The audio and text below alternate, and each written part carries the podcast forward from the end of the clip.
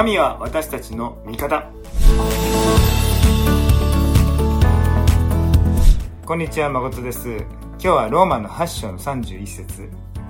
ではこれらのことについてどう言えるでしょうか。神が私たちの味方であるなら誰が私たちに敵対できるでしょう、え、この御言葉を受けてですね でも敵対してる人いっぱいいるなっていうふうに思うかもしれませんね。でも聖書は変わらずに私たちは勝利者の側つまり神の側神は私たちの味方なんだっていうことをぶれることなく語り続けるんですよねもうね、勝利者の側に立たせられているという自覚に立つっていうのはすごく大切だと思います。そしたら物事の見方っていうのは変わっていくと思うんですね。確かに人間的には打ち負かされてるように見えることがあるかもしれないけど、でも神の戦い方で勝利するんだよっていうことは言ってるんだっていうことができるでしょう。依然として敵対する人たちがいたとしても、でも勝利者の側に立ってます。神様の側に立ってます。そしたらやることが見えてくるはずです。祝福を祈るんです。取りなすんです。許しを選んでいくんです、それでも愛するんだっていうふうに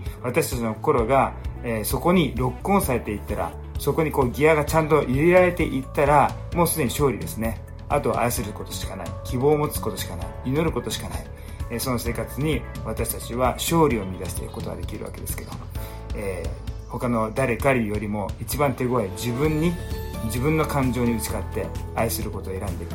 神が味方として歩んでくださっているものとしてふさわしく歩んでいく。そういうお互いであります祝福がいっぱいありますように。じゃ